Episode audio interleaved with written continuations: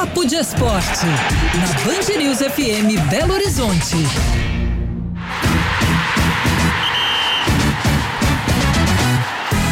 Papo de Esporte aqui na saideira do Band News Minas, segunda edição. Está conosco André Salles. Tudo bem, André? Tudo ótimo, muito boa tarde para você, Bruno também para Gabi, para os nossos ouvintes. Bora falar de futebol. Ó, tá acabando pelo Mundial de Clubes, né? O Awali do Egito até descontou, mas está 2 a 1 um pro Real Madrid. Vai vencendo aí 46 minutos do segundo tempo nesse momento. Vini Júnior marcou o primeiro gol do Real, mas daqui a pouco tem o verdadeiro Joé, esse aqui é preliminar, né, André? Daqui a pouquinho tem Atlético Democrata de Sete Lagoas pelo Campeonato Mineiro e a expectativa aí de que o Galo volte a acionar os titulares para esse confronto, né? É, o grande Campeonato Mineiro, né? E aí o Atlético é, tem esse último duelo antes do clássico, né? O clássico contra o Cruzeiro. Na segunda-feira da semana que vem, o Atlético está bem tranquilo, né? Na primeira posição, no grupo dele. É, 100% de aproveitamento e pode é, se isolar como primeiro colocado geral, já que o América tropeçou ontem, ficou no 1 a 1 contra o Atlético. Então, o Atlético tem essa possibilidade, jogando em casa, jogando contra o Democrata de Sete Lagoas. Vamos ver, o Atlético ele não divulga é, a lista de relacionados, é, mas até não vai ter o Caleb, porque é, foi confirmada hoje né, a negociação é, do jogador com Fortaleza, a gente até adiantou isso há um bom tempo. É, mas está circulando uma informação interessante Tô procurando aqui, porque um jovem da base deve ser relacionado. É o Vitinho, o né? Vitinho, o lateral anos, direito, é, de 16 anos apenas, né? A informação que está circulando é com um jogador que vai ser relacionado. Vamos ver como é que tá essa situação. E por falar em lateral direito, o Everton Guimarães trouxe uma informação com exclusividade de que o Atlético está negociando com Saravia, argentino que atuou pelo Inter, recentemente estava no Botafogo, está sem clube. Pode ser aí a opção do Atlético para é, para lateral direita, já que o Galo está no mercado. A gente também já trouxe essa informação nos últimos dias. Jogou também no Porto, né? O Saravia, lateral direito, Isso. Gabi. É, escancara, né? Tanto esse menino de 16 anos sendo relacionado para o jogo, quanto a necessidade de contratação, é, ou a possível chegada aí do Saravia, escancara que o Galo precisa Sim. mesmo de um lateral direito, né? O Mariano fisicamente tem tem feito aí trabalhos especiais e o Paulo Henrique, as chances que teve, aparentemente ainda não, não agradou tanto assim, né? É, realmente, né? O Atlético tá procurando esse lateral direito com a saída do Guga. O Mariano tem essas, essas questões físicas que ele não consegue jogar todas as partidas, uma sequência muito grande de jogos. Atualmente ele é o titular da posição, o Atlético tem trabalhado nesse reforço muscular também para garantir que ele consiga atuar em mais partidas, mas a gente sabe que é um jogador que já tem uma idade mais avançada. O Atlético apostou no Paulo Henrique, mas eu acho que mais para compor elenco. Eu disse aqui que é muito cedo em outras participações pra gente avaliar o Paulo Henrique, porque ele ainda não teve uma sequência de jogos, né? Ele não teve essa oportunidade para mostrar o seu trabalho atuando de forma seguida com a camisa do Atlético, mas é um jogador que está enfrentando talvez o maior desafio da carreira, ele que veio do Juventude agora atuando pelo Atlético. Então, essa procura no mercado por um outro lateral direito mostra que o Atlético pretende usar o Paulo Henrique mais para compor o elenco em caso de necessidade e aí está buscando uma outra opção para o setor para revezar mesmo essa posição com o Mariano e aí entra o nome do Saravia, que é um jogador interessante, é, teve uma boa passagem até pelo Internacional, jogador que me agrada, argentino. Então pode ser um nome aí pro Atlético é, trazer mesmo para suprir essa carência que a comissão técnica avalia em relação a essa lateral direita. Sobre a partida de hoje, o Atlético vem fazendo um bom começo de estadual. Tá invicto, 100% de aproveitamento. Claro que tem algumas ressalvas em relação às atuações nesses jogos, mas hoje deve vir novamente com um time considerado titular, aquelas peças que devem é, vestir a camisa do Atlético com mais frequência. E aí a gente vai ter condição de avaliar novamente outros jogadores em campo, mas Paulinho tem começado bem com a camisa do Galo, é, Edenilson, o próprio Hulk também ganhando mais ritmo de jogo, pensando que o Atlético tem estreia na Libertadores também neste mês, né? O cara bobo, então é importante dar ritmo, dar sequência para esses jogadores, para que esse elenco ganhe mais adaptação para que chegue bem também nessa partida da Libertadores, que é complicada, né? É sempre um jogo muito difícil, então acho importante dar ritmo e sequência para esses jogadores. E o Atlético vive um momento confortável dentro, dentro do Campeonato Mineiro, né? O Atlético então enfrenta o Democrata de Sete Lagoas a partir das 7h15 da noite. No Independência, mais de 20 mil ingressos foram vendidos aí de forma antecipada para essa, essa partida. Ontem também no Independência, o Cruzeiro encarou o Pouso Alegre, André. Acabou perdendo por 1 a 0 Paulo Pesolano falou aí algumas coisas na coletiva, disse que foi o pior jogo dele desde que chegou ao Cruzeiro, mas o que, que tem acontecido aí com, com a Raposa nesse início de temporada? É, eu concordo com o Paulo Pesolano e vou além, assim. É, eu, eu diria, eu posso dizer que eu é, acompanho o Cruzeiro há uns 20 anos, com alguma noção, assim, de avaliação de jogo e tudo.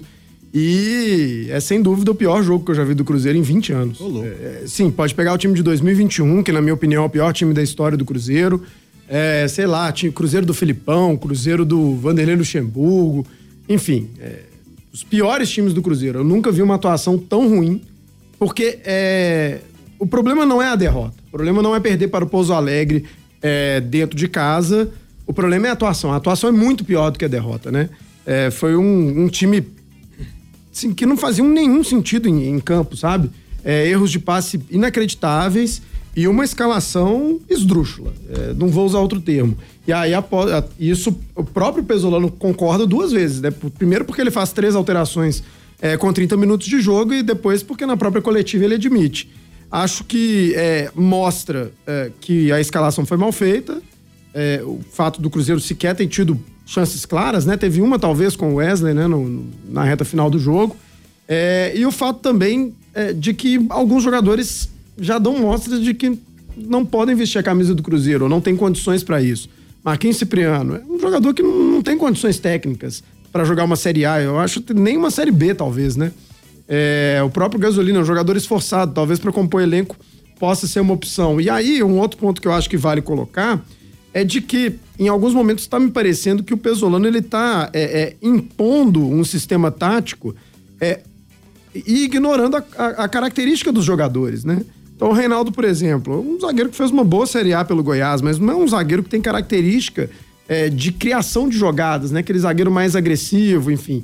É, então, você colocar esse jogador para jogar tão ofensivamente, armar o jogo em determinados momentos, acho que isso acabou é, expondo o Reinaldo. É, os dois alas não funcionaram, a estratégia de ter o Formiga meio que por dentro também não funcionou.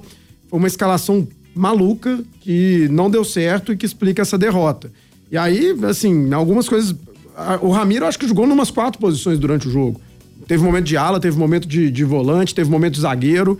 É, e isso mostra também que o Cruzeiro está com muitas deficiências no elenco. Se for a ideia jogar com três zagueiros, tá faltando um zagueiro pelo lado direito. Se a ideia for jogar com três zagueiros, precisa de dois alas que tenham mais qualidade técnica para entregar, né? Principalmente a ala esquerda, já que talvez o William tenha condições é, de atuar. E alguns jogadores ainda vão precisar de tempo. O Wesley ainda está precisando né, de, de, mais entrosamento com os companheiros, o que é natural.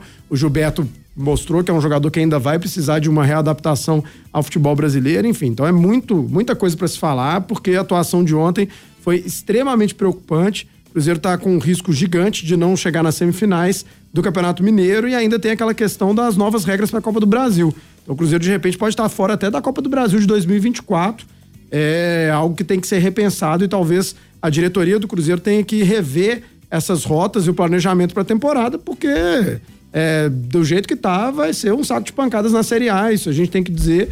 Acho que o Cruzeiro e o Santos é, possivelmente são equipes aí que mostram que tem que agir. O Santos trouxe quatro reforços e o Cruzeiro. Então, é realmente muito preocupante o que foi visto ontem e a torcida mostrou toda a sua indignação ao fim da partida, uma indignação justa e compreensível. Agora, Gabi, o André até lembrou muito bem, né? Ainda no primeiro tempo, o Paulo Pesolano fez três alterações hum. é, nesse time. No time titular tinham dois laterais direitos de origem ali escalados, Sim. o Wesley Gasolina e o Igor Formiga, com o Ramiro ainda no meio-campo, que é um jogador que também pode fazer um lado direito. Isso tudo acontecendo, essa derrota e essa atuação que o André colocou como uma das piores, ou a pior que ele já viu acompanhando o Cruzeiro, acontecendo às vésperas de um clássico, né? Exatamente, né? A gente falava aqui sobre a importância do Cruzeiro vencer essa partida para ganhar mais confiança nesse trabalho com esses jogadores. E o que a gente viu dentro de campo foi exatamente o contrário, né? Uma atuação muito ruim, muito abaixo do esperado do Cruzeiro. É um, é um início de campanha é, muito, muito ruim que liga esse sinal de alerta, né? O Cruzeiro tem apenas uma vitória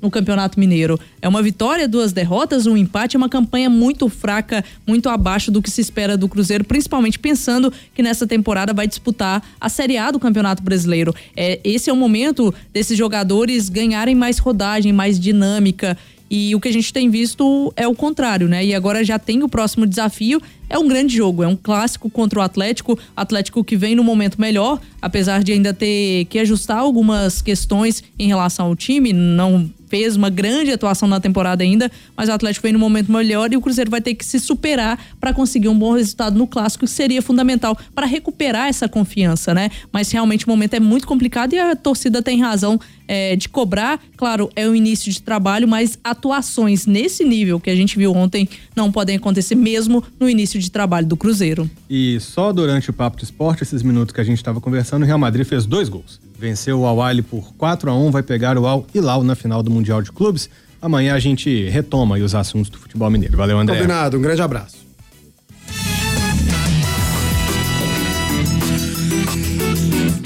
Agora, às 6 horas em ponto, fim de papo aqui no Jornal Band News Minas, segunda edição. Amanhã a gente está de volta, né, Favarini? Amanhã voltaremos, valeu.